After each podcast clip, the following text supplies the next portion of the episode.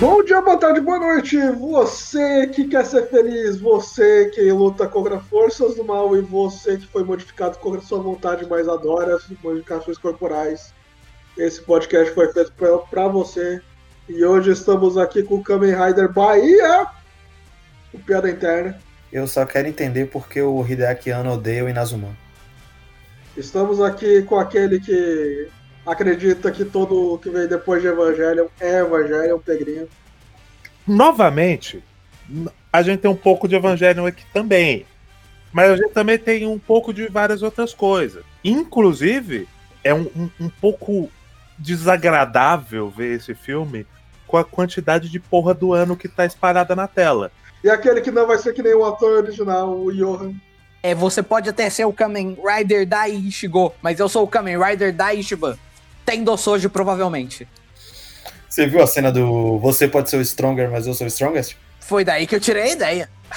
ah, imaginei. Estamos aqui para falar hoje do filme do ano, porque o filme do ano passado foi Shin Uramen. E desse ano é o Shin Rider.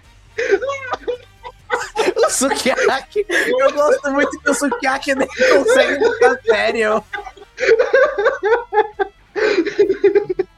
É, nem é uma piada boa. Desculpa, público, desculpa. Hoje vamos falar de Shin Kamen Rider, filme dirigido e roteirizado por Hideaki Anno e quase destruído por mesmo. É... Infelizmente, é, não consegui encontrar orçamento ou valor de produção. O IMDB não fala. Tem do Shin Ultraman. Eu tentei pesquisar para saber qual, quanto custou cada filme mais ou menos. Shin Ultraman foi 900 bilhões de ienes. Ele tem uma parada que é um filme um pouco diferente do que o ano estava fazendo, pelo menos em termos de produção. Porque foi o primeiro filme da franquia Shin que não teve nem o Shiro Sagismo, nem o brother que ele estava fazendo o Shin Godzilla e o Shin Ultraman. Curiosamente, também é o primeiro filme da franquia Shin que não tem monstro gigante, né? Também. E também de- o cara devia estar ocupado porque o Shin Ultraman e o Shin Kamen Rider estavam sendo produzidos ao mesmo tempo. Teve problemas na produção, principalmente porque por causa do ano. O ano ele chegou a brigar com o diretor de ação. Ele queria fazer muito, muito, muito, muito parecido com a série clássica. E conseguiu, tem, tem cena que é quase um pra um. Avise a ele que eu percebi. Eu vou falar um negócio. É, É uma coisa que eu tinha até falado quando eu assistia, né? Os que Uhum. não estavam lá, mas eu acho que esse filme ia se valer muito de menos CGI, mais, mais cenas, é, efeitos práticos. Mesmo que fossem efeitos práticos mais basicões. De. de. de Super Sentai, de, de Tokusatsu mesmo. Porque eu acho o CGI desse filme meio capenga. Eu acho ele muito artificial, muito esquisito, e isso tira um pouco do impacto, da, da graça de várias das cenas de ação que você pega assim. Você vê, porra, é uma cena impressionante. Por exemplo, eu gosto da cena. Eu gosto de dar como exemplo a cena do, da luta dos dois Kamen Rider no final uhum. que é, é uma cena que se ela fosse com efeitos práticos, e dava até pra fazer com efeitos práticos, apesar de ser uma cena mais difícil, ela teria muito mais impacto. E o CGIzão esquisito acaba atrapalhando. É, Olha, o CGI não me pegou. Quando eu vi o primeiro trailer, que eu vi que as lutas seriam em CGI, eu fiquei meio preocupado. Até porque eu gosto muito de Tokusatsu, eu gosto muito de luta mão na mão. Mas vendo no filme, me incomodou muito pouco, assim. Acho que a parte que mais me incomodou foi a parte da, da Vespa. Quando ela começa a correr o Kamen Rider é um bonecão muito feio. Ah, eu, eu acho interessante essa parte. eu acho que o que eles fazem é visualmente interessante. É, ali eu já acho que funciona melhor, porque até por ser movimentos absurdamente rápidos, num nível surreal mesmo, que não tem que fazer sentido, não tem que parecer realista, funciona melhor. E uma coisa que eu notei quando eu tava revendo é que o que eles fazem para dar esse efeito de super velocidade é que eles estão cortando frames de movimento. Sim. É bem interessante isso. Nessa cena da Vespa, isso funciona melhor, né? Eles brincam bastante com frame nesse filme. O, o Kei também, umas duas vezes que ele aparece, o Pedrinho falou antes, o frame rate cai. Sim, mas eu não sei o quanto era pra ser intencional e o quanto é falha técnica do filme que dá uma capengada forte. Sei lá, é só estranho. E eu não acho que era pra ser estranho, porque a ideia do Kay é justamente que ele tá se humanizando.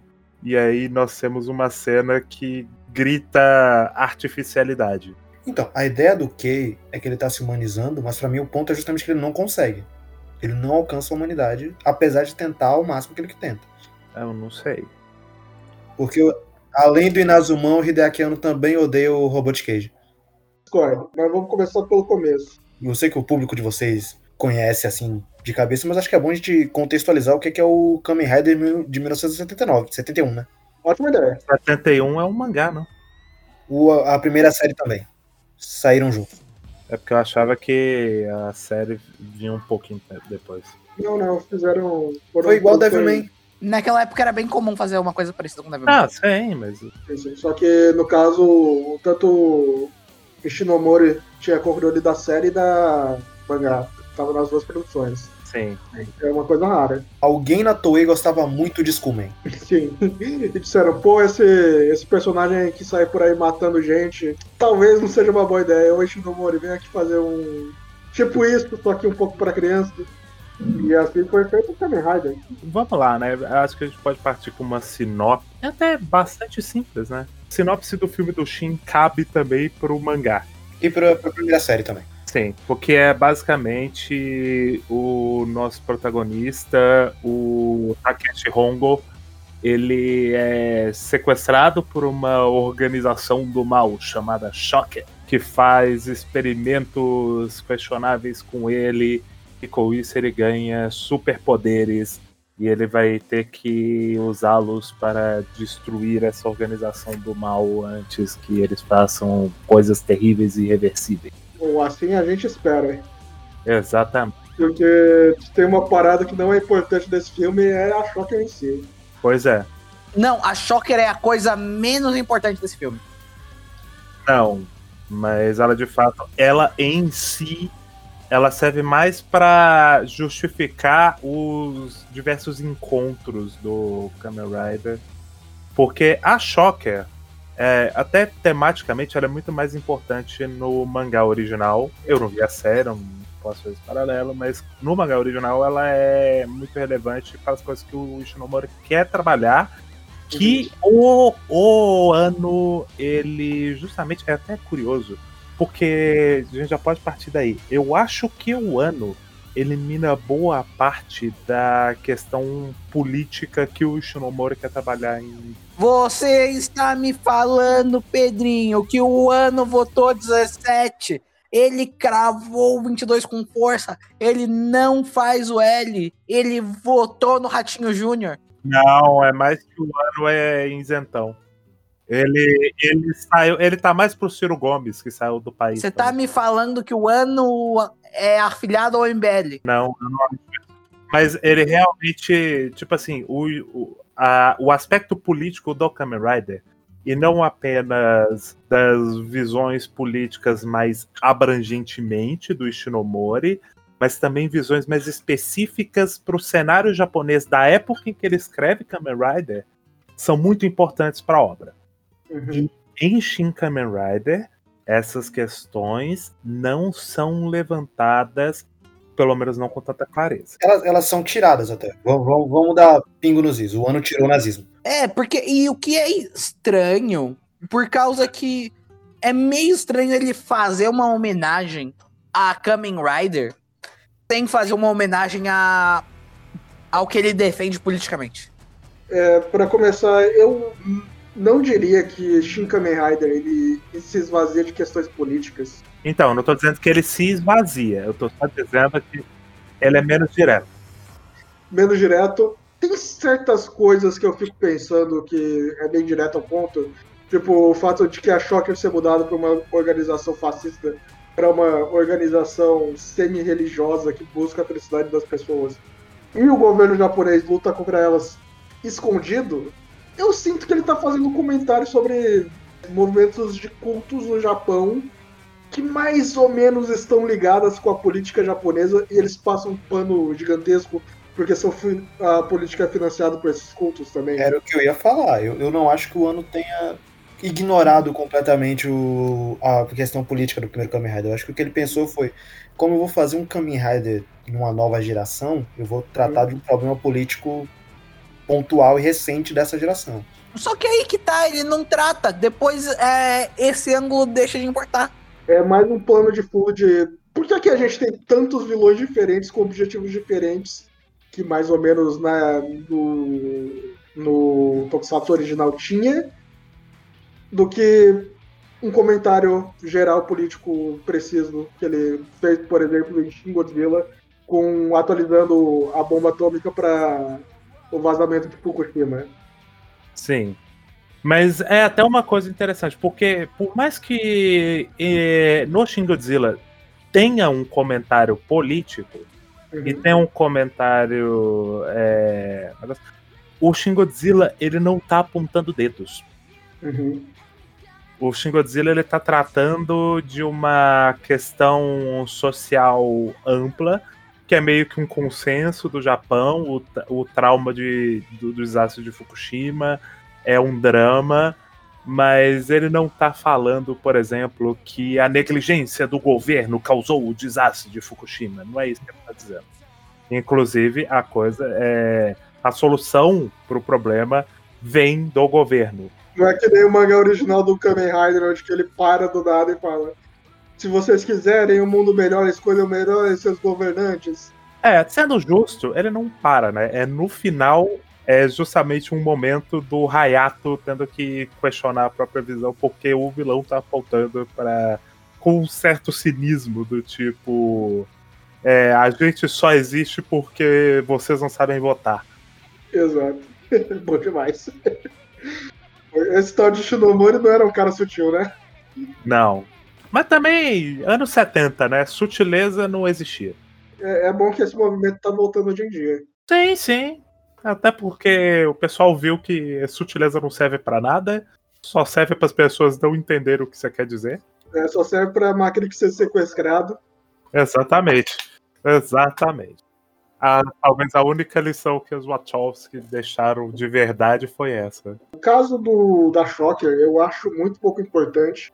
Principalmente porque o que o Ano tá querendo falar com esse filme, pra mim, é fazer um estudo de personagem sobre a figura trágica dos heróis. Também, mas eu acho que ele também quer. Ele tá refletindo sobre a própria carreira e sobre essas grandes marcas, né? Essas grandes obras que marcam o imaginário popular Uhum. e ganham muita relevância e questões sobre até mesmo fidelidade e a, a relação de obras que readaptam ou que revisitam essas obras antigas, esses clássicos antigos. Porque é o que o Ana está fazendo e o filme também tem uma, um debate muito sobre identidade e, essa, e esse debate está muito pertinente justamente porque esse é um filme que ele está refletindo sobre a própria identidade. Porque, novamente, ele é uma, uma revisitação de, um, de uma marca muito grande que o Ano tem um, muito carinho, ele gosta muito, e ele eu sinto que o Ano tem um, um certo receio de tocar na marca Kamen Rider e fazer merda. Então ele tá, tá refletindo sobre a própria posição de pegar, de, de cutucar esse vespeiro. Apesar de todas as diferenças, esse é o filme que mais se aproxima do original, né? Dos três Shins. Sim. E eu acho que isso, é, por mais que ele reflita sobre isso, não elimina que é, as falhas. Porque eu acho que esse filme, do, dos mais recentes, assim, da, da franquia Shin, da macro franquia Shin, é, ele é o piorzinho. Não que ele seja ruim, eu gosto do filme. Mas eu tenho minhas questões com ele, porque eu acho que ele realmente precisava de mais lapidação para ser um filme que funciona bem de verdade. Eu gosto de, do fato dele não ser um, um filme contraditório, sabe? Ele é um filme com identidade, uma crise de identidade. Sim. Porque, de certa forma, isso é um meta-comentário do, pró do próprio filme. Porque a gente pegou para ver os dois primeiros episódios do Kamen Rider, que é do é, Homem-Aranha e do Batman. É Man Spider. Tá bom, piada interna. Aceita lá. O Aranha Homem e o. O, o Monstro Homem. Não, é Homem Morcego, é Batman. As cenas, as cenas de ação, principalmente da luta do Homem-Aranha, ela é quase uma refilmagem para um do original. Os caras circulam, atacam com um bastão, daí eles vão para tipo uma represa depois que eles saltam. E é uma coisa que você vê principalmente no começo do filme que existe uma necessidade de, de fidelidade visual maior do que acontece depois na, na metade para o final. Tu acaba concretizando um certo ponto o começo mesmo da, do filme, porque uma coisa que para de acontecer no filme ao longo que o Takeshi vai se definindo como Kamen Rider como herói, é que violência gráfica deixa de existir. A quantidade de banho de sangue que acontece na primeira cena de ação.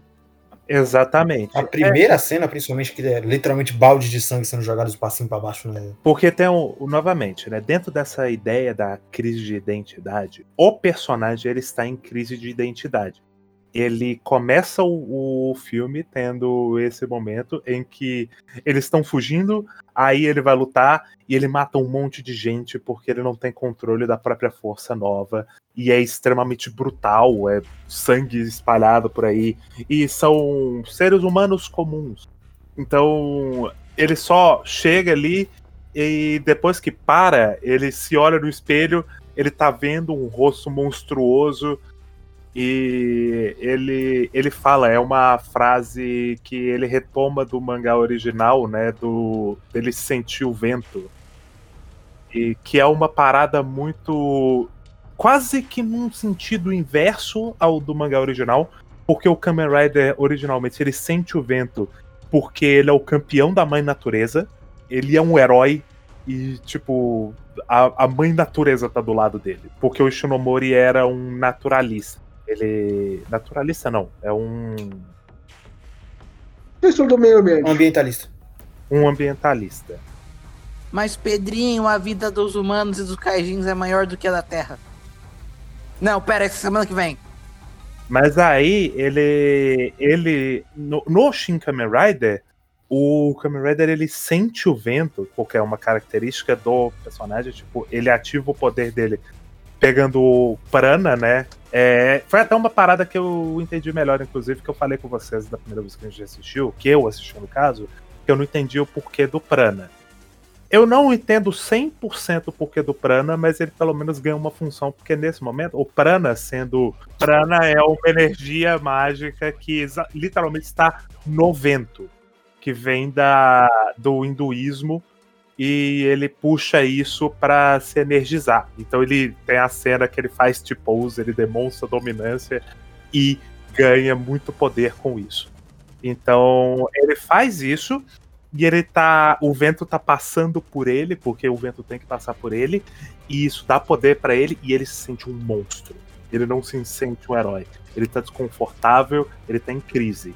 Porque esse é um filme que justamente vai trabalhar essas ansiedades de você tentar definir uma identidade própria e de como você fica em, em, em, em conflito com o, que tem antes e o que tem é, o que vai vir depois e o que você é de verdade.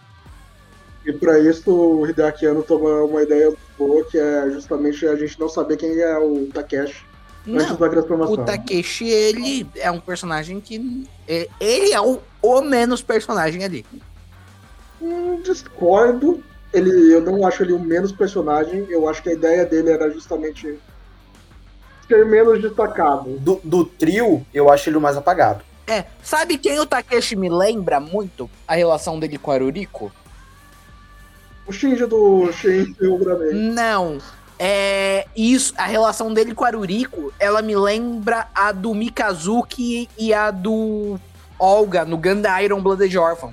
Que o Olga é quem toma as decisões e faz o plot dar pra frente.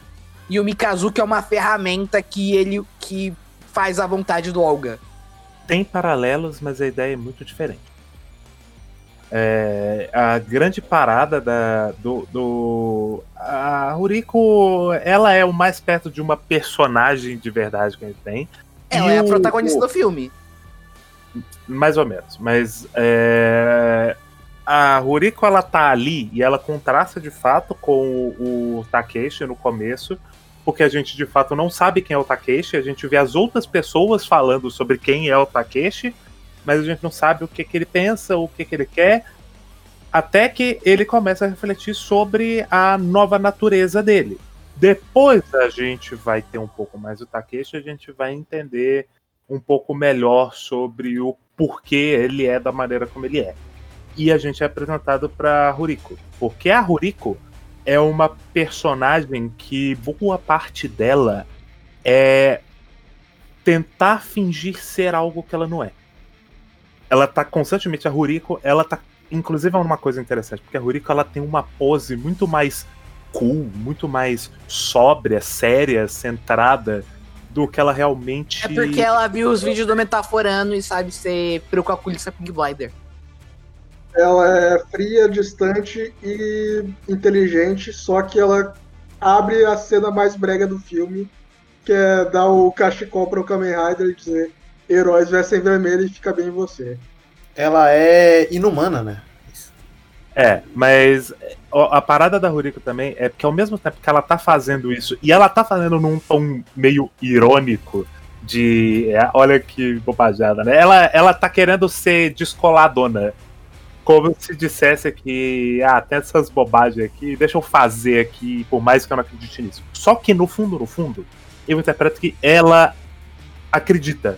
Ela quer ver aquela figura como herói. Aquela aquele herói, ela quer participar dessa história, desenvolver esse herói que vai salvar o mundo. E é, em partes, eu acho que a Ruriko é quase que um, um self-insert do ano nessa história. Mas eu falo da Ruriko ser inumana porque o, esse filme ele vai trabalhar bastante com luto, com dor. Tem a, a frase que vai permear o filme que é a diferença de dor para felicidade é um, um, traço no kanji. Então, o, o, ponto do filme eu acho que é que a dor, a tragédia, a tristeza, o luto nos humaniza. Por isso que quando o Kei tenta ser humano, o Kei que é um robô, ele vai lá e demonstra luto por alguém. A personagem da Ruriko quebra essa inumanidade, ela vira mais uma garota, mais uma menina mimada, justamente quando ela passa pela tragédia, pelo luto. Alguém que ela ama morre. De fato. Que inclusive é um ótimo momento. Mas ainda no, no começo, né? Nós temos o Takeshi levado para uma casinha no isolada, no qual ela vai encontrar a, ele vai encontrar a Ruriko e o pai dela, o Dr. Midorikawa, vai explicar o plot para ele, vai dar a, a, o infodump de lore que vai fazer o Takeshi entender a própria condição atual e a gente entender as mecânicas básicas do Kamen Rider, mas que já vai, mas que por outro lado também vai apresentar de cara essa questão do transhumanismo. Ela nesse filme em, em nível literal, ela importa bem menos do que na, na obra original. Porque é uma questão que tá na obra original, de forma diferente. Porque aqui o Kamen Rider é um mutante, ele passa modificação genética, enquanto no, no mangá original ele é um ciborgue. É, no, no Shin Kamen Rider é muito mais sobre se sentir inadequado no mundo onde que vive. Exatamente. É uma parada que eu quero retomar mais pra frente dessa dessa diferença ela não ser aleatória, mas já soltando isso, né? Logo de cara, o Midorikawa aparece, aí o, o Homem-Aranha aparece também, porque ele rastreou a Ruriko, e é interessante porque a montagem do filme, ela ela deixa claras as questões, então tem o foreshadow da aranha que, que vai na, Aquela aranha de plástico maravilhosa. É, não é de plástico, é de CG. Não, não. Quando, quando tava caindo na, teia e o Takeshi dá um tapão, parecia muito de plástico. É, mas aí ela, ela é um rastreador do Homem-Aranha que encontra eles. O Tatibana morre. O Tatibana não, o, o Midorikawa. O Midorikawa morre e a Ruriko é sequestrada porque eles têm que levar ela pra Shocker de novo, porque sim, só depois que a gente vai entender o porquê dela precisar ser levada, eles vão matar o Takeshi, que ficou preso dentro da casa com uma bomba. Mas aí explode e, ele de alguma maneira consegue fugir. E, o, e é muito importante falar que o Aranha foge de um carro Honda Civic. É um filme retrô. E metáfora original que ele também fugia com um carro. Foda-se. Sim, sim. Ma- Mas é uma parada. Ele é um aranha, ele não tem super velocidade. Faz sentido ele fugir no carro. Ele poderia ir pulando. Mas, enfim. Talvez ele não seja uma aranha assaltadora. Mas a grande parada é que é um, é um negócio também. Porque esse filme ele evoca essa estética retrô, mas ela não importa, né? Não importa porque não é. Essencialmente, assim, em teoria é. Não, não, tem notebook no, no É. filme. Tem, tem um tablet, o Kay tá com um tablet. É, é os tempos modernos. Sim, sim, só o carro Ele era. só é ano fazer É por cena causa que o. Aranha, ele, ele gosta de carro retrô. Não, calma. O ponto- O ponto é justamente que não tem coerência nessa estética. Porque ao mesmo tempo que ele quer evocar esses elementos mais antigos, volta e meia ele se contradiz, e mesmo a questão da estética, o tempo que se passa, é muito pouco importante. Ele acaba não importando porque não tem nenhuma consistência nisso. Mas tem, né, a perseguição. Eu não lembro se é nessa cena que tem o, o T-Pose. É nessa cena, quando ele pega a moto e vai atrás. Eu gosto muito. Não só pelo T-Pose. Eu gosto. Eu gosto da composição da cena porque tem.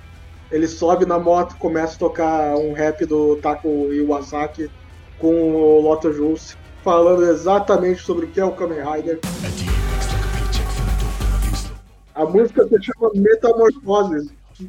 Não é por acaso. Exatamente. E aí ele, ele toma ventinho, ele sente o vento passar por ele e com isso ele ganha poder. É da hora. E aí tem algumas paradas que são bastante tokusatsu, tipo assim, corte seco e ele tá. Ele chegou antes do carro lá no ponto. Como? Parece só ter uma estrada, mas ele passou. Foda-se. Pô, eles estão no meio da floresta, ele dá um pulo e ele é teletransportado pra a represa. Que nem no original. Ele é, gaf- ele é um gafanhoto, você nunca viu um gafanhoto sumir? Tá perto do gafanhoto, o gafanhoto some? É normal. Não, eu nunca prestei atenção nisso. Ah, não, isso pode até acontecer com o gafanhoto, mas e a moto? Ela é uma moto gafanhoto. Ah, tá. Apesar dela não saltar, né? Que é uma coisa, ela podia Ela não salta. ter foguete. eh, Não salta, não. Ela usa foguete. Ela voa, ela voa, é.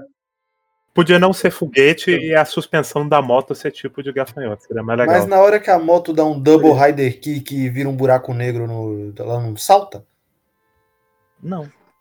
Não, você tá inventando isso pela internet. Eu quero ver se Shin Kamen Rider que você viu. É, quando eles destroem o trono, a moto dá um double rider kick. As duas motos, no caso. não. Eu vou dizer, Não, não, Rider. é, é outra Elas parada. dão sim. É outra parada. Mas continue. Mas e a tem mão. essa cena. Eu gosto muito da luta dele contra o. O Aranha. Provavelmente minha luta favorita do filme. Não sei. Eu. Eu ainda gosto pelo que significa, eu prefiro a cena da, contra a Vespa. Mas é uma cena legal, assim, a nível de coreografia e tal, a cenografia do, do negócio. É, tem uma vibe mais tokusatsu. Talvez seja a luta mais tokusatsu do filme inteiro. Uhum. É, eu gosto bastante dela. Que é uma parada, por mais que eu, eu é, entenda que a ideia do filme tem essa questão da identidade, de como ele tá vendo, esse filme podia ser menos pretencioso e ser mais uma, um filme legal inspirado na obra de Tokusatsu, que transmitisse a ideia de Tokusatsu com uma produção melhor. Assim. Mas aí sou eu querendo coisas que não é exatamente a proposta. O negócio depois disso é que tem uma parada que cada vilão ele tem uma fixação sobre algo e isso que dá felicidade.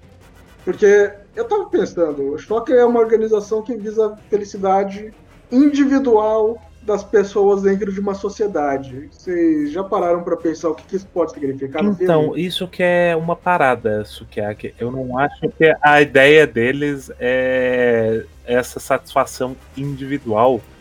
Porque a parada da Shocker é que o plano deles é fazer uma grande instrumentalização humana no final. Não, não é da Shocker. Então, o plano não é a da Shocker não é centralizada. Esse plano é do Ichiro e do Ichiro sozinho. Ele só tinha mais backup que os outros. Ok, justo. Ainda assim, acaba sendo a grande, a grande questão. Isso é uma coisa que eu estranhei, que eles agem muito individualmente depois do, do Homem-Morcego, ou até um pouco mais ou menos no Homem-Morcego. Mas antes disso, o Homem-Aranha e até o. O Homem-Morcego não tinha ajuda nenhuma também. É, não, mas o negócio é que, tipo, eles meio que recebem ordens. Parece que eles estão recebendo ordens, principalmente o Homem-Aranha. Aí é que tá, eu não acho que eles estão recebendo ordens, eu acho que eles estão tentando só agradar o chefe. A partir da própria iniciativa. Não, o Homem-Aranha, ele fala, tipo, eu tô trabalhando, eu faço isso por causa que estão me mandando. Então, aí é que tá. Ele, ele não mata a Uriko porque. por conta disso. Agora, de resto. Porque a parada. A primeira fala dele é exterminar os traidores. Foi a ordem que eu recebi. É, Mas ele não mata a Uriko por conta da ordem. Eu acho que mas a ele ordem. A ordem de- Pera, a deixa segunda falar. Calma, ordem, eu- a segunda fala dele, Pedrinho, depois dessa é, mas eu não vou te terminar porque eu também fui ordenado de te trazer viva. Era o que eu ia falar, Johan. Era exatamente o que eu ia falar, Johan Sudari. Então, tem esse negócio e eu interpreto. eu- Quer dizer, interpreto não, né? Eu acho que era da uma ordem do Ichiro. Eu não acho que era do Ichiro, eu acho que era do, do Kei barra Ai. E o- eles estão pensando no Ichiro. Sim, sim, porque o Ichiro até um momento ele não tá exatamente vivo, ele tá num casulo. Que parece o, o- a placa de concreto da Cilly, sim. Mas é, é uma coisa estranha também, porque a. a o, o, o próprio Kei, ele não parece que ele tá seguindo ordens nem nada. Ele é quase como um observador passivo. Tanto que tem a cena da. Da Ruriko entrando no rolê lá do Homem Morcego. Ele só. Só chega lá, ele fala: Oi, Ruriko, como é que tá? Firmeza Aí depois também, na cena da Vespa, ele tá lá. É, ele só tá lá e ela fala: olhando. "Tra- tá trabalhando, hein? Ele, "Ah, Você é muito gentil. E ele não parece também que manda em nada. Ele não dá ordens pra ninguém em cena. Ele só assiste. Ele observa e, e reporta, talvez. Não sei. Ó, É, ele, a, a ideia que passa é justamente que a Shocker dá o poder para as pessoas. Sim, eles têm autonomia. Eles fazem o. Então esse é meu ponto, essa não é a ideia que ele passa no começo. No começo parece que a Shocker tá mandando eles fazer alguma coisa. Mas talvez a ideia de felicidade do Homem-Aranha seja justamente ser um assassino de aluguel. Eu não sei, porque eu, eu acho que a parada do Homem-Aranha é que ele ele quer estar com gente que nem ele. Tanto que tem o. Exatamente, ele quer, ele quer se sentir parte de algo. Então ele, no momento em que ele tá lá se abraçando gostoso o, o, o Takeshi, ele fala que você é que nem eu, você também é, é super humano, vamos juntar e matar gente, vai ser muito mais legal. E o, Takeshi fala, não, pô, boa ideia errada isso aí. E aí ele fica triste e morre. Então, Igual todo mundo nesse filme, menos o Camaleão louva a Deus, porque ele só morre uma morte muito horrível. E não deu tempo de ficar triste. Não, o Camaleão louva a Deus, ele não é o Takeshi que mata, é o Ushiro. Ah, não, tá certo. Não, ele morre em off, não. Ele, ele toma O um- Itimonge. É o Itmonde. Sim, é o Itmonge que mata ele. O Timonge explode ele através de 15 paredes e ele morre.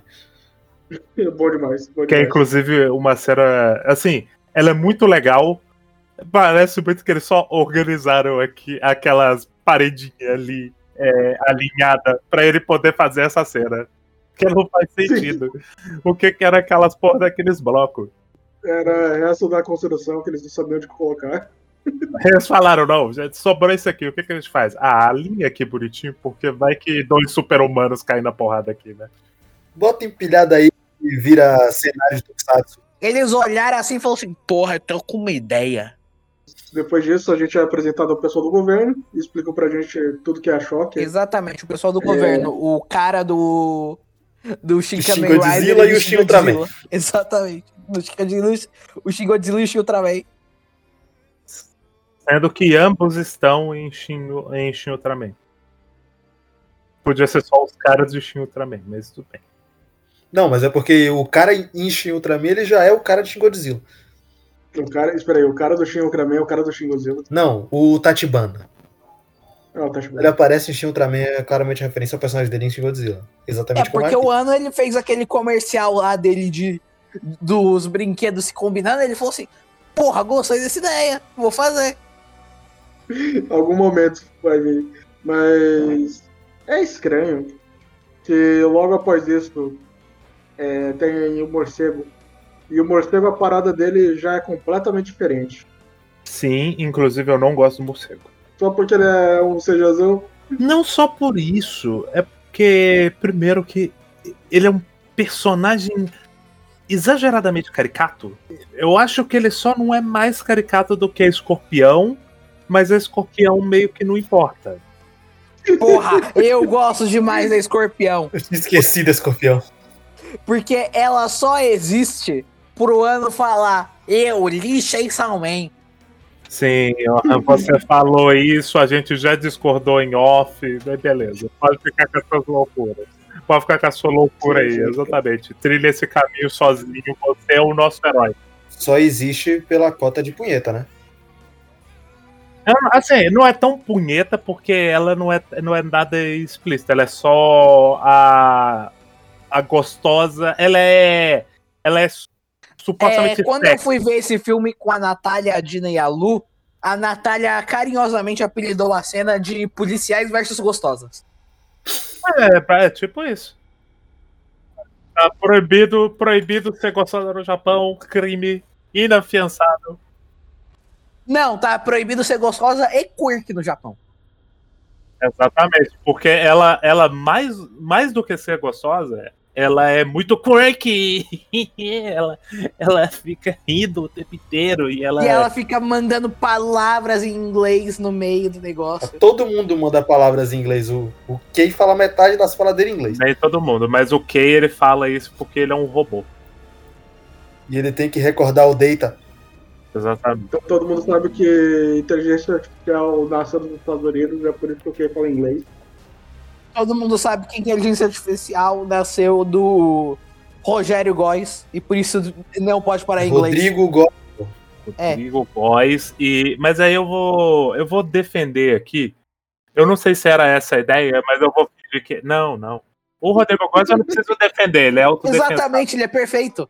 Exatamente. Mas eu acho que. Tal... Vou, vou ser otimista e dizer que ele fica mandando essas frases em inglês quando ele fica mais robozão, porque linguagem de programação é tudo em inglês, então faz sentido. If 17 tem 13. Isso aí. Grande. Não era 22?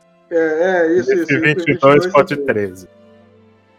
Porra, aquele vídeo ele só não perde pra. pro que significa 3P, que é programação, alguma outra coisa pulenta. Do vampiro do, do JavaScript, bom demais. É PHP, programação, hidratação e coleta. Isso, exatamente!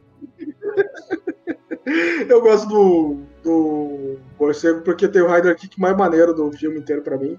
Mas tirando Ah, isso, eu acho o Rider Kick mais maneiro o, o do. o da aranha.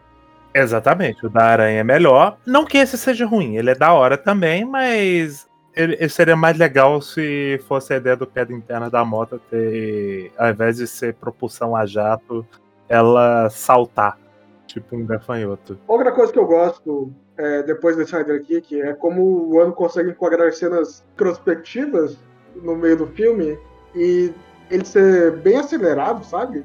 Não é um filme que para muito tempo pra refletir, quando para é, não dá uma sensação de perda de ritmo. E, e logo em seguida dessa cena de reflexão, tem um maluco correndo, batendo num caminhão explodindo, daí tem toda a parada da escorpião. É. Aí que tá, que você fala da questão do ritmo. Eu já acho. Eu já não gosto muito do ritmo aqui.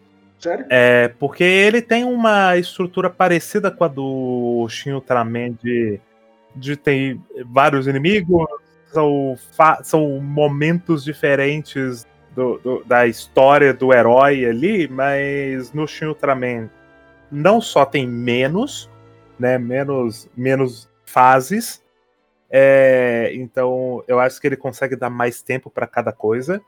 Eu realmente acho que aqui é, em alguns momentos falta um pouco mais de aprofundamento da- das questões. Eu acho um pouco corrido demais o- o- os momentos introspectivos. Alguns. Outros eu já acho que tem um pouco mais de tempo. Tem o, o tempo correto. Por exemplo, eles, depois de se encontrarem com a Vespa pela primeira vez, que eles fogem e eles é, é, param numa pedreira. Acho que era uma pedreira, né? Perto de uma pedreira. não? Não, não, eles param, tipo, na beira da estrada entre a cidade e a autoestrada. Que eles vão, tipo, fazer um acampamento rapidinho. Não, É tipo um. Eu esqueci o nome desses negócios. É um mirante. É tipo um mirantinho. É É ali é uma, um momento mais legal, que era necessário, porque é, a gente precisa né, ter- de momentos de mais humanização da Ruriko, da gente se aprofundar na Ruriko para valorizar a cena dela com a Vespa, que é uma cena legal. Eu gosto da dinâmica da, do arco da Vespa. Eu gosto da dinâmica das duas, eu acho uma dinâmica interessante. Eu comentei com vocês é, depois. Eu não lembro de onde mais eu vi uma dinâmica parecida de. é, a gente era muito amiga até você sair da nossa organização criminosa. E agora eu tenho que te matar. Bungo Stray Dogs. Porra, é exatamente isso. Então, tem no Bungo Stray Dogs, mas a, a referência que eu tava puxando não era dali. E eu não acho que o ano puxou dali. Não, com certeza o não puxou dali. Pô, o ano nunca nem ouviu falar de Monster Dogs. Mas tem essa dinâmica de fato no Bungo Stray Dogs, o Dazai com o outro maluco lá. O Shuya. Mas enfim, tem é, esse negócio e a Vespa ela tem o poder de ser a, a Vespa rainha, né? Colmeia. Mas eu não sei se pra Vespa chama Colmeia. Eu gosto dessa dinâmica. Pra mim, no, no quesito de culto, o pessoal achou que é como um culto, ela que melhor encaixa nessa metáfora justamente porque ela controla a mente das pessoas. E eu não consigo pensar numa metáfora mais óbvia do que isso. É, ao mesmo tempo também que ela. é, talvez seja a ideia de meio de fugir do, do óbvio também, porque se eles quisessem fazer. é, eles podiam adicionar os inuendos sexuais na, na Vespa ao invés de na Escorpião. Hum, podia, mas não. Sim, eu tô dizendo que podiam, mas eles não fizeram e, e isso é bom. Ela, ela até tem algumas Sim, sim, falas meio tipo, ah, meu prazer é dominar, o prazer dos meus escravos é serem dominados. Eles podiam ter ido por esse caminho se eles quisessem, mas não foram. Sim, é, é muito. Esse filme é muito pouco sexual. É, na verdade, eu acho que a ideia da Vespa é que ela é tipo uma aristocrata, na verdade. Ela é uma filha da aristocracia, tanto que ela tem aquela pegada meio menina rica, sabe? E os funcionários. Ela pede o champanhe quando a Ruriko chega e fala: acabou o mil diamantes, então você vai ter que tomar esse aqui que é mais pobre. Mas também tem. Ela se veste com roupas tradicionais japonesas e luta com uma katana. Exatamente, ela, É ela é filha da. É da uma ótima. É uma ótima cena de luta. A hora que. Inclusive a gente não falou disso até agora, as asas falsas feitas de vento são muito legais. Eu não gosto. Eu, Ah, pô, é Não, pera, legal. as, as asas da Vespa ou do Kamen Rider? Todas Ambos. as asas. Eu não gosto das do Kamen Rider, da Vespa eu gosto. Inclusive, eu Você acho tá muito triste Eu acho- que não tem uma, umas asas de borboleta gigante com, um, com o irmão da Ruririco. Eu achei muito estranho não fazerem. Era, era Sim, o mais óbvio. Era muito óbvio, tipo, na hora que eles transformassem, ele abriu uma asa de borboleta gigantona. Sim, mas. É, que se foda também. Mas o do Não, Kamen se Rider, foda, não, é, a gente perdeu uma cena muito legal. A cena. Exatamente, a cena. A cena que não existiu, você criou na sua cabeça, a gente perdeu, entendi, Guilherme.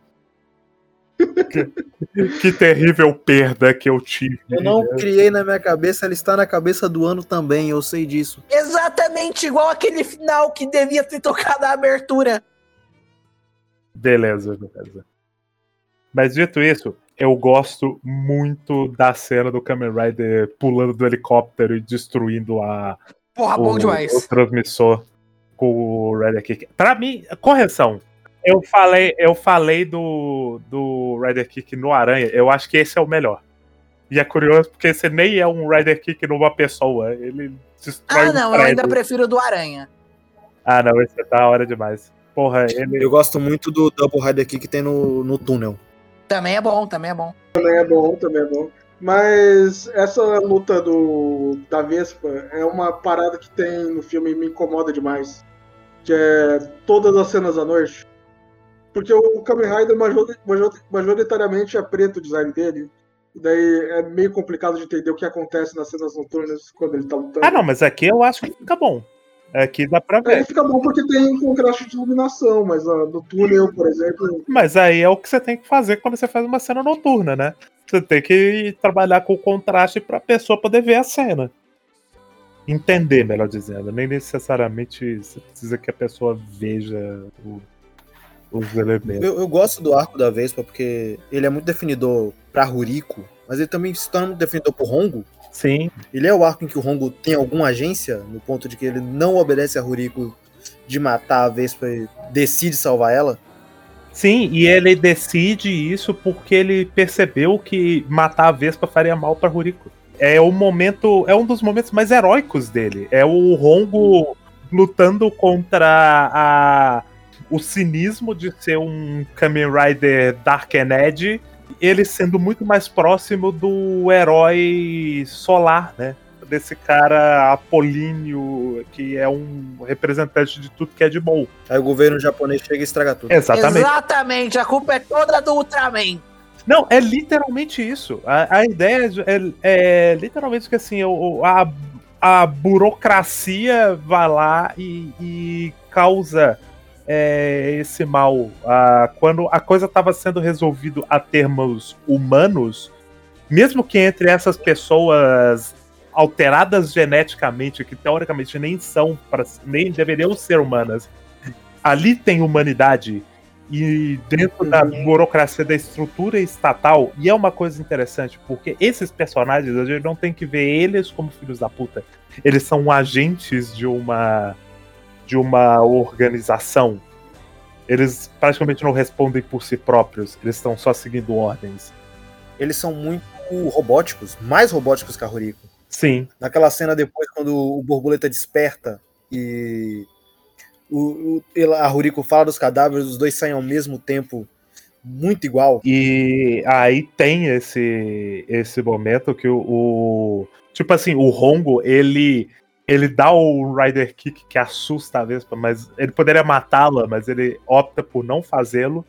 E aí isso traz um momento de, de ser uma felicidade da Ruriko, porque a amiga dela, tipo, percebeu os próprios erros depois de- dessa desse momento e elas vão poder voltar a ser amigas e aí chega o governo e estraga tudo. Chega o Ultraman com um 3 oitão e acaba com a brincadeira. É porque ele é Ultraman bom, porque ele é Ultraman com armas. É exatamente isso. Mas é. Tem a cena da montagem que a gente viu hoje mais cedo, que é inacreditável. Mas, pô, é, inclusive, o, é, essa cena ela mostra que a cena da escorpião antes serviu só pra esse momento. sim, é muito engraçado, muito esquisito. eu, eu vou ser, eu vou pensar positivamente, eu vou supor que eles fi- fizeram isso para mostrar a forma como o governo trata as pessoas como descartáveis. Eles botam vários agentes para se fuder, para morrer na mão daquela, daquela, daquela mulher, matam várias pessoas pra roubar veneno pra matar uma terceira pessoa. Eu, eu gosto muito porque é um, é um problema criado no roteiro imediatamente solucionado. Ela toma o tiro e fala: Ah, mas as armas não funcionam em mim. E imediatamente morre. Porque essa arma funciona. Seria uma referência a Inferno Cop? É o Hideaki Anno Exatamente. dizendo que, é o dizendo que ele pode matar o Inferno Cop? Ah, não, mas ele, ele não consegue. Primeiro porque assim, a no Inferno Cop a arma, não, o tiro não penetra. Na Vespa ainda penetra um pouquinho e por isso. Exatamente. A Vespa. O negócio da Vespa é que ela era a prova de balas e não de veneno. O Inferno Cop é a prova de balas e de veneno. Não, ele, ele nunca fala que ele é a prova de veneno. Ele só é a ah, prova de tenho balas. certeza Mas que ele, ele é. Ele tem fogo no lugar das veias. O veneno não funciona com fogo. Você não sabe? Eu li novel de artes marciais chinesa pra saber como isso funciona, Pedrinho. Joga um baldão de veneno numa fogueira. Vê se a fogueira não vai apagar. Eu acho, eu, eu acho que não é assim que funciona. É exatamente que é assim que funciona. Mas o ponto é. Ela, ela só é a prova de balas e o Inferno Cop é a prova de balas 2. Exatamente, ele é a prova prova de balas. Depois disso, o borboleta eclode. E eclode. E vira o principal problema da série. Tem todo o lance da. Antes disso, tem um momento introspectivo deles na casinha que eles estão reclamando que eles estão fedidos. Sim, que agora a Ruriko age mais de forma humana. Exatamente. Porque antes ela era puramente robótica, agora ela tá demonstrando emo- emoções, tá se abrindo com o Takeshi. Exatamente. Ela, ela largou a faceta. Ela é um momento importante justamente da Ruriko largar o cinismo. Conversa bastante com o que eu acho que seja a temática principal do filme, que é justamente esse embate do Wando com ele mesmo sobre se Kamen Rider é uma série infantil que eu amo e é uma série tão pura e eu estou deturpando ela colocando meu cinismo. Mas o Takeshi Hongo, ele é um defensor dessa pureza. Enquanto todo o resto do filme não é, é um mundo mais cinza do que preto e branco. Então, isso é uma coisa interessante, inclusive. Porque a ideia desse filme, inclusive, é que as coisas elas são mais tons de cinza do que preto e brancas.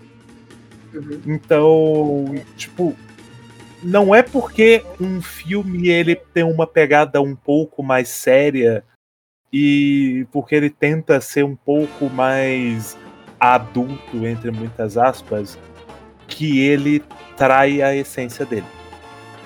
Culpa é essa, Snyder.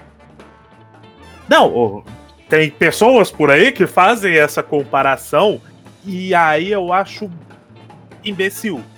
Porque a, justamente porque o, o, o Snyder não debate essa questão, ele só faz, é parte da estética dele. E aqui está sendo efetivamente debatido e eu acho até que bem debatido. É, tipo, esse não é um filme perfeito, mas eu acho que a reflexão sobre essa identidade, sobre como fazer para lidar com essas franquias, com essas obras, a questão da- do conflito de identidade não só do personagem, não só do, da obra, não só do autor e não só da franquia, mas de todas essas coisas, eu acho que está genuinamente razoavelmente bem expressa aqui. Eu acho interessante de verdade. Eu, eu gosto de, de ver como o ano ele, ele lida bem com essa dualidade. Que é uma coisa que está muito presente nas obras do ano no geral. Tipo, a mais famosa dele, né? O Evangelion, é uma obra que tem muito disso. Dele pensar, dele justamente pegar, as pessoas brincam e não deixa de ser verdade que Evangelion é uma fanficona de Ultraman, mas o Evangelion tem mais coisas do que a fanfic de Ultraman. Evangelion é uma obra séria, pesada e sisuda, mas isso não elimina a possibilidade, ela não elimina essa dimensão dela de ser uma obra ainda focada. Focada entre aspas, né? Que acaba fazendo muito sucesso com um público infanto-juvenil, mas que também vai ressoar para um público adulto.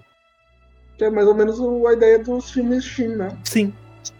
O o Shin, o Shin Godzilla menos, porque Godzilla não é exatamente uma franquia infantil. Até chegar no terceiro filme. Depende de que momento Godzilla vira uma franquia, né? É, eu- a partir do momento que tem mais de um.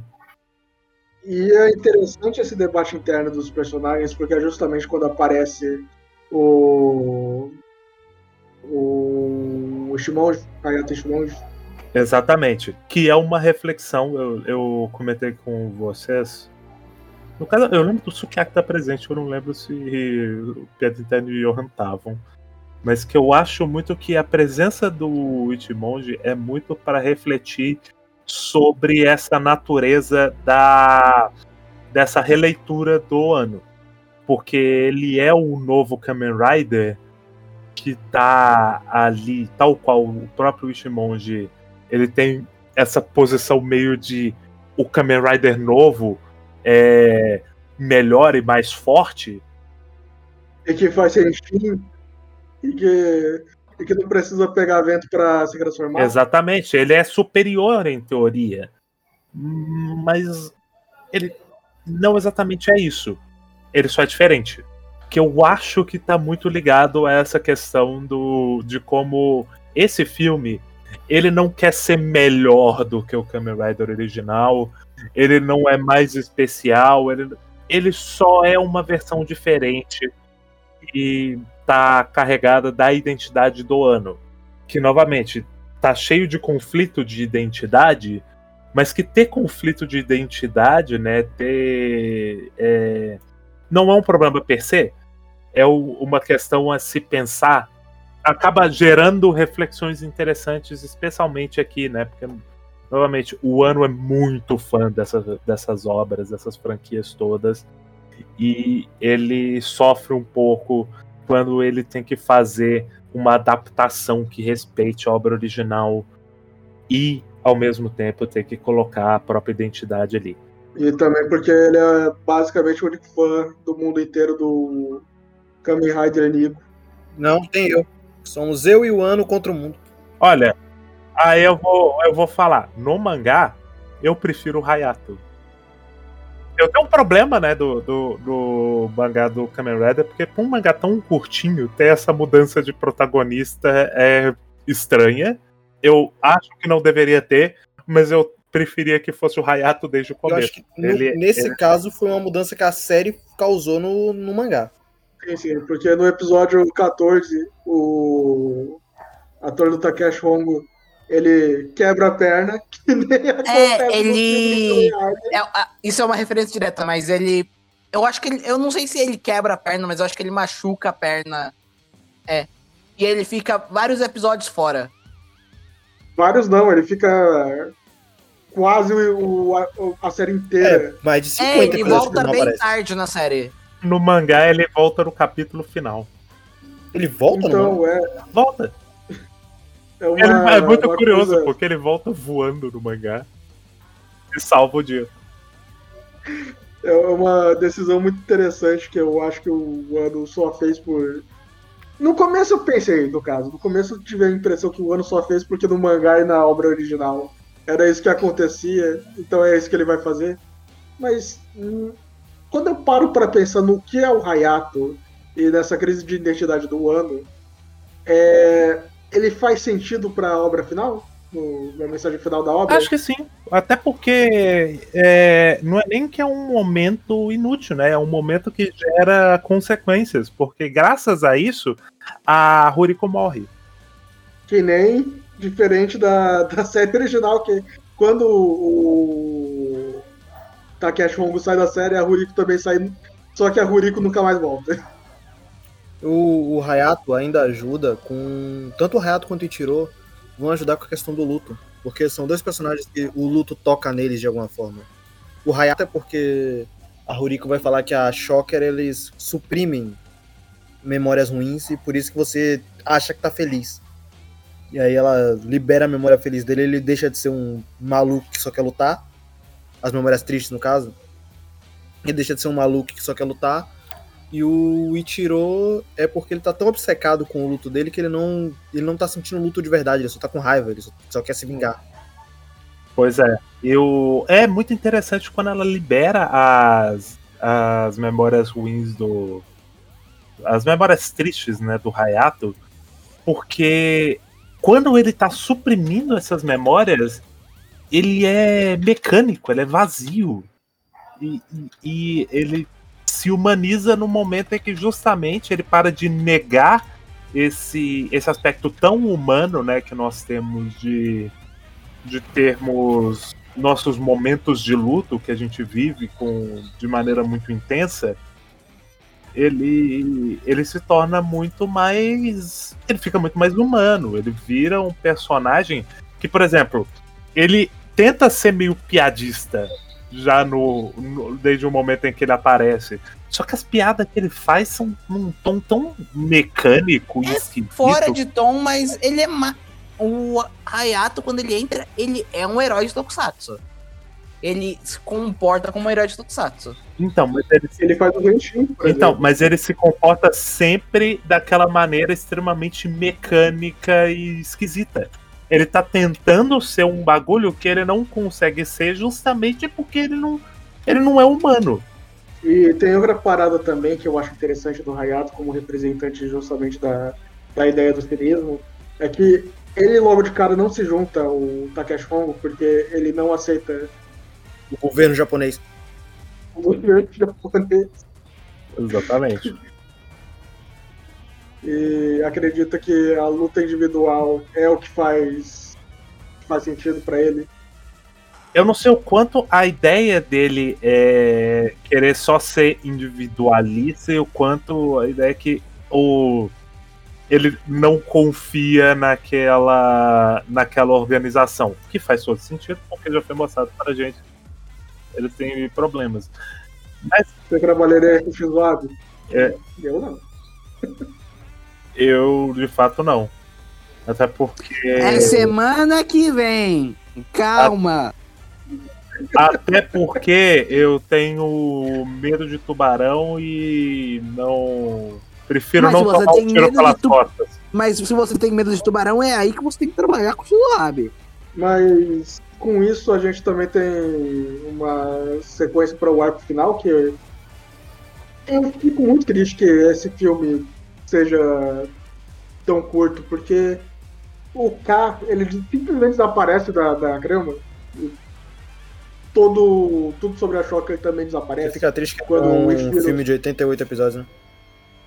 É, fico triste. E o Ishiro acaba sendo o vilão final desse filme. Eu gosto do Ichiro como vilão final e o K ser só um observador. Não, não me incomoda esse detalhe. Eu acho Até que porque o Ichiro é mais pessoal, né? Sim, é justamente a parada, porque o, o, o lance do Ichiro é. Porra, é evangelho essa porra de novo. Exatamente! Quando você menos espera um ano saco de lema do ouriço e taca na sua cara.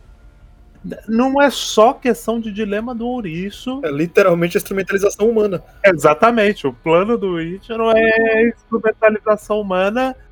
E, o, e a motivação dele é que a mãe dele morreu. E não vai, ninguém vai ficar triste quando ninguém for mais pessoa. Exatamente. E, e aí a parada é justamente o Ichiro entender que ele precisa viver o luto dele. Ele precisa superar a perda. E é muito interessante, inclusive, que o fato do Ichiro é, não conseguir superar a perda acaba, de certa forma, causando mais perda para ele. Por- é, a Ruriko acaba morrendo no processo de tentar impedir o plano maluco dele. E aí ele acaba sofrendo mais com a irmã que morre porque ele tinha a ideia errada dele lá.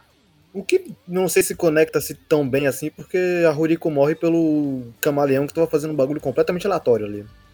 Então, sim. Que isso, aquela mulher só queria vingança. Então, sim. Mas ainda assim, novamente, a Ruriko pode morrer pela mão do camaleão, mas o camaleão é, só teve a oportunidade de matá-la por conta da- das ideias erradas do Ichiro, que manda o, o Hayato pegar o Takeshi de porrada. Camaleão é outro personagem definido pelo luto, né? Ele tá vingando o amigo Homem-Aranha. O Senpai morreu antes de notar ele e agora ele tá muito. Pois é, aliás, tá tinha um monte de faca. Por que, que o ano fundiu o Camaleão e o Louva-a-Deus? Porque ele não tinha tempo de fazer os dois. É, eu, tenho, eu tenho uma explicação muito idiota. que no começo do filme fala que é, a Shocker faz fusão de humanos com insetos para formar seres perfeitos, porque humanos e insetos são perfeitos na natureza. O que é mentira. E daí ele simplesmente só pega insetos e coisas que ele acha que é inseto pra fundir. Aí, aí é- era a tradução de novo, é igual a- aquilo que a gente tinha falado da Vespa Abelha. Porque Mushi é bichinho pequeno. É bichinho pequeno, não necessariamente inseto. Por isso que tem um morcego e um camaleão. Então, na verdade, ele não era um camaleão, ele era uma lagartixa. É, camaleão, a depender do camaleão, é pequeno. Mas é, o, a grande parada é porque, tipo assim, o, o camaleão, louva a Deus, em si, não sei muito bem, mas a mistura de humano com inseto é muito a questão da identidade, porque a, a Ruriko fala que a ideia era pegar a, o senso de autopreservação dos insetos com A violência humana. é, a capacidade de, de violência humana e criar esse ser que potencializasse essas características. Não à toa, no começo, o, a parada do, do é que ele não tem controle sobre a necessidade de, dele de, de se autopreservar. Ele vai lutar pela própria vida constantemente. Por isso que ele é extremamente violento e à medida que ele toma con- controle de si próprio, ele abandona essa outra violência em favor de, de mais empatia e gentileza. E também tem todo o lance do Kamen Rider original e das obras do Shinomori sobre como ele fala sobre violência, né? Porque o que difere o Kamen Rider de um vilão de Kamen Rider é justamente o propósito da violência que ele utiliza. Pois é. E que é uma coisa interessante, porque é, pegando aqui um pouco do mangá, o Shinomori ele levanta muito o ponto do transhumanismo do Kamen Rider como sendo uma questão de assim, ele é igual aos vilões que ele tá, que ele tá enfrentando. Ele tem esse conflito interno em si e por isso ele precisa lutar, ele precisa usar essa coisa deturpada dele a favor do, do- dos melhores ideais possíveis. Ele tem a missão de ser o, o melhor que ele pode. Porque ele, ele é torto. Ele é, ele é depravado em essência. É como é quase como se o Shinomori conseguisse fazer uma boa metáfora sobre aquela frase armas não matam pessoas. Eu mato pessoas com armas. Com armas. Isso porque a gente já falou, o Ishinomori, ele é um. Ele tem toda o lance ecológico dele. O Ishinomori era quase um hippie, inclusive. Então, tipo assim, ele, ele fala muito sobre a questão da natureza e de como o, a, a necessidade do, de- entre muitas aspas, progresso está destruindo a natureza no Japão.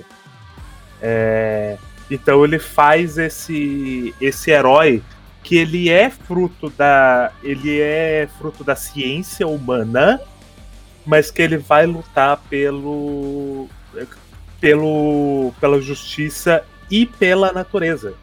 Ele fala, é constantemente ele faz essas referências a questões, né, elementos da, da natureza, tipo o vento, a água, a mãe natureza, a terra, os animais e por aí vai.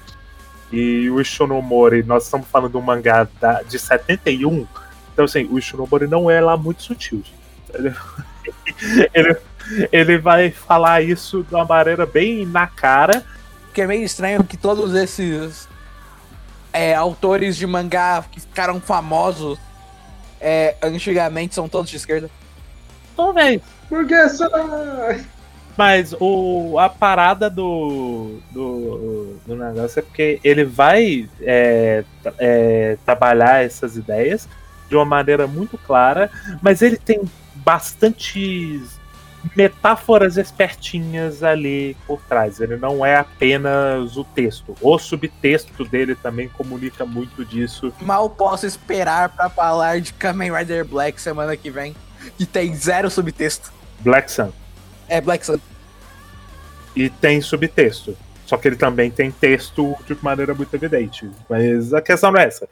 Parada é, o Ishimori faz muito isso e ele tá muito. Inclusive, essa é a parte subtextual e é muito interessante do, do Takeshi e do Reato serem é, seres modificados, né? É, e que estão lutando contra essa organização de características fascistas, uma organização é, paragovernamental hipercapitalista, porque a Shocker também tem um lance de que ela ela tem o, um, um lance de fundos e, e, e, como ela aplica os próprios fundos, inclusive no arco do Homem-Aranha, o Kamen Rider arranca os braços dele e o Homem-Aranha tem que voltar para Shocker e basicamente fazer a solicitação, fazer um orçamento de braços novos para ele ter uma nova chance de enfrentar o Kamen Rider. E a Shocker fala: Você tem noção do quão caro é ficar te dando braços? Você precisa trazer resultado. Tem algo ali, sabe?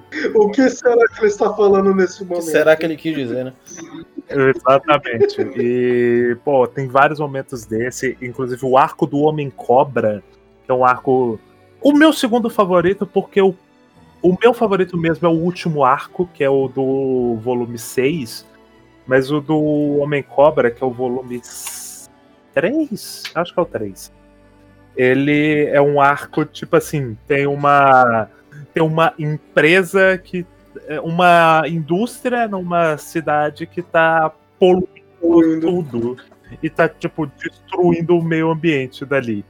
E vários trabalhadores estão protestando contra a presença daquela indústria ali por conta do impacto ambiental dela e aí, um belo dia, dois ou três trabalhadores do negócio morrem, são assassinados, no caso, de forma misteriosa, e o filho de um deles testemunhou o assassinato. E a Shocker tá indo atrás da criança e o Kamen Rider tem que proteger essa criança, ao mesmo tempo que ele enfrenta o Homem-Cobra, que é um agente da Shocker, e a amante, esposa, namorada dele, o par romântico do Homem Cobra, né? Essa dupla aí que estão trabalhando para essa organização que está por trás da indústria que está poluindo aquele local. E como o, a parada do Homem Cobra que meio parece que ele de forma autônoma ele tá ele tá cuidando daqueles negócios e trazendo dinheiro porque a Shocker precisa ganhar dinheiro para para movimentar os próprios planos. Sim. Eu nunca vi esse episódio, mas isso me lembra um clipe. Que eu imagino que seja um episódio todo em volta desse clipe. Que é onde eles estão. Que a Shocker tá atrás do. Do legado do Hitler, que parece que além do testamento dele, é uma, uma quantidade muito grande de ouro e tal. Daí eles desenterram o tesouro e tem um Kamen Rider dentro do, do baú. Daí eles falam: mas e o tesouro do Hitler? Então ele não era real? Daí ele fala: Não, é real, mas eu joguei tudo no oceano porque eu prefiro que o ouro desapareça dos confins do tempo do que alguém herdar alguma coisa do Hitler.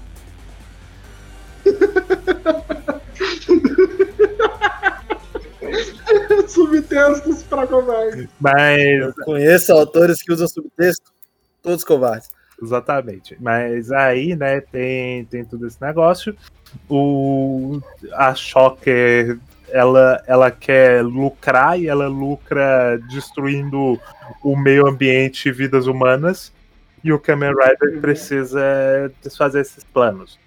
É o, o centro da questão do, de Kamen Rider, inclusive o arco final, o grande vilão do que o Kamen Rider tem que enfrentar. Primeiro, é uma super máquina que vai fazer a, basicamente o plot do do desse de, do Shin Kamen Rider, só que aqui no mangá ele vai só controlar a mente de todo mundo e ou, tem um robô que é o, o grande desafio final do Kamen Rider, que o poder dele afetar máquinas.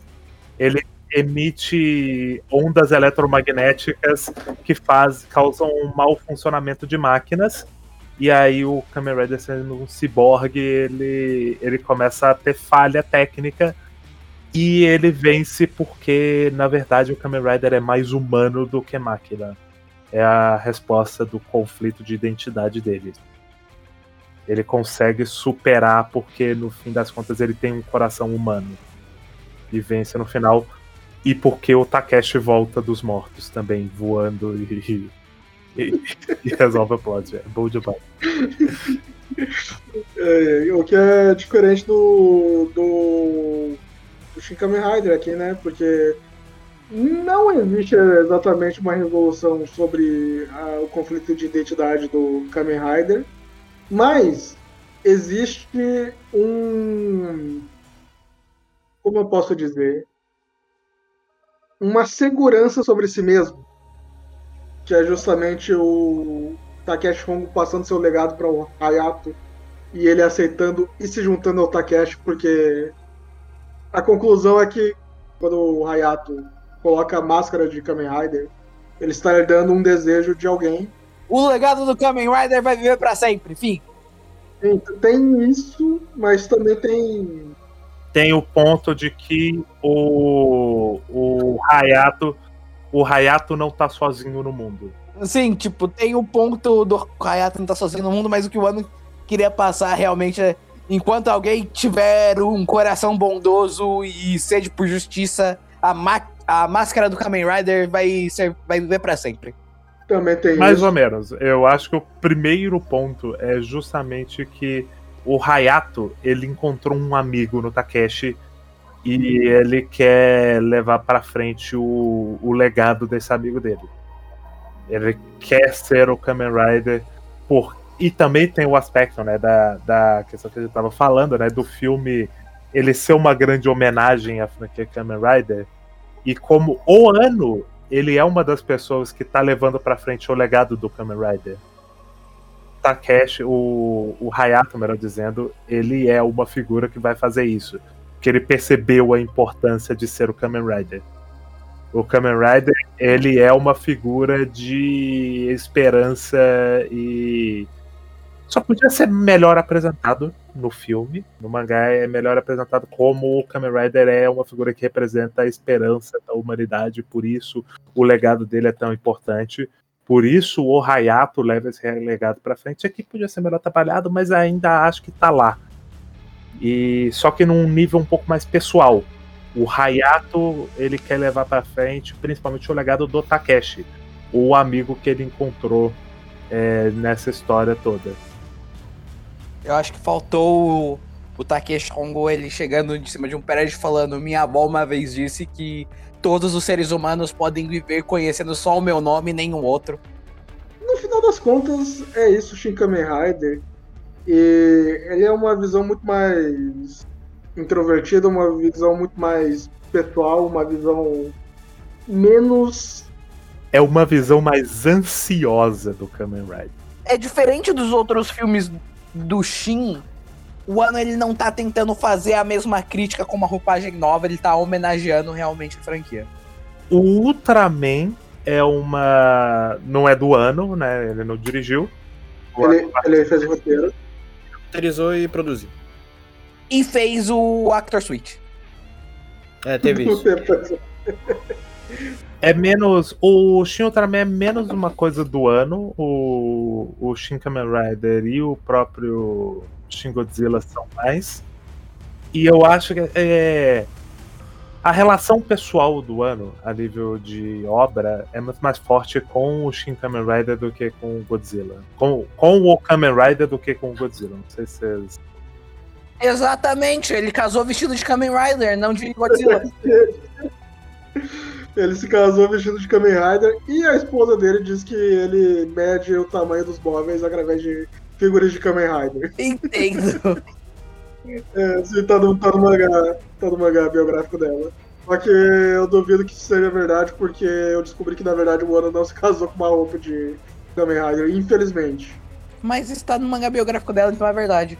Ou você vai me falar que tudo em mangás biográficos de autores é mentira? Ó, eu vou dizer que eu prefiro acreditar que é verdade. Exatamente. Mas é verdade. Você vai dizer que o mangá autobiográfico do, do Kurumada é mentira? Nunca. De jeito nenhum. vai. Pra mim, cada uma daquelas coisas aconteceu. Ninguém Exatamente, ele recebeu a cartinha pelo vento. Mas e aí, gente, alguma consideração final? Eu acho que a gente pode rasgar um pouquinho de cedo e falar que todos os atores estavam muito bem nesse filme, né? Sim. Sim, sim. Excelentes atores. A coragem do ator do Rongo de gravar todas as cenas em que focam na cara dele sem calças e no mergulhado no gelo pra ele ficar tremendo daquele jeito toda a cena. Eu tô brincando, Sukiaki. Dito isso, não gosto do, do. do cast do ator do Takeshi. Não porque ele seja um mau ator, mas porque ele não. Ele não tem cara de herói de ação, bicho. É muito difícil levar ele a sério. Ele é muito cabeçudo pra, pra fazer o negócio. Eu acho que ele tinha que ter chamado o filho do cara. Um pré-requisito era saber atuar, Johan. Ele sabe, eu vi o comercial da SEGA. Sério. Talvez, inclusive, fosse meio que a ideia pra expressar aquele. aque- a, a ideia do- do Herói improvável. Não só do herói improvável, do. de, de como o Hayato era o Kamen Rider supostamente maior e melhor. Porque o ator do, do Hayato tem muito mais cara de herói de ação. Não só porque ele é bonito, mas porque ele. Ele, ele não parece um tiozinho de 45 anos, mesmo sendo mais velho do que o ator do Takeshi. Você já viu o Kamen Rider original, Pedrinho?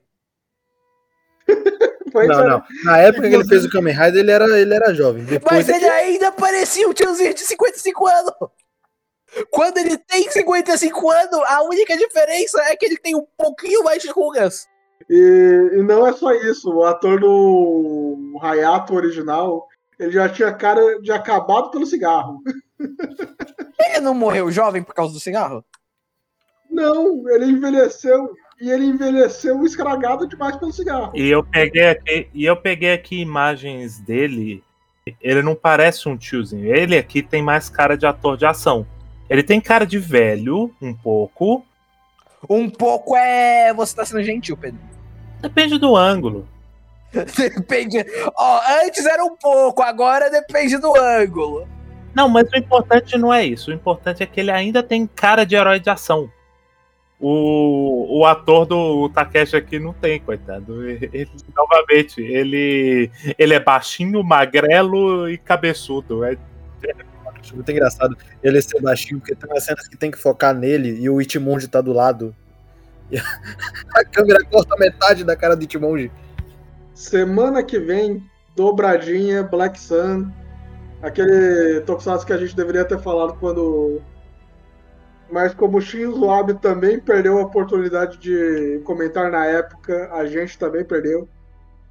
Se você chegou até aqui, mande um e-mail para decrodecaixas.gmail.com, que também é nosso Pix. Ah, no Spotify temos uma opção nova que você pode deixar um comentário lá. Também temos o Twitter, é, TikTok que está parado. E obrigado para você que chegou até o fim. Até semana que vem.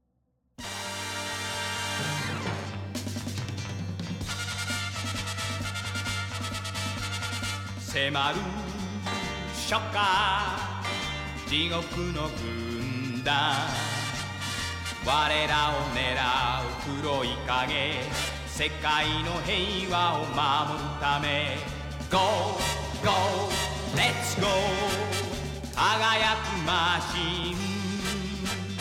ライダージャンプ。ライダーキック。仮面ライダー仮面ライダー。ライダーラ迫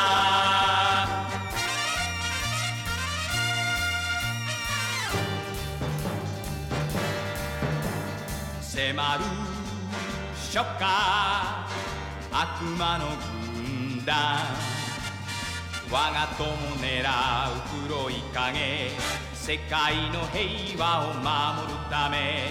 Go, go, let's go 真空のマフラー。ライダー。ジャンプ。ライダー。キック。仮面ライダー仮面ライダーライダーライダー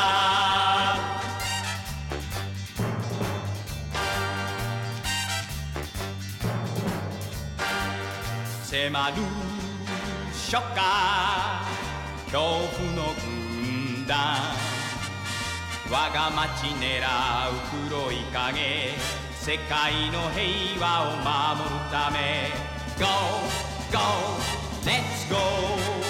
緑の仮面。ライダージャンプ。ライダーキック。仮面ライダー仮面ライダー。ライダー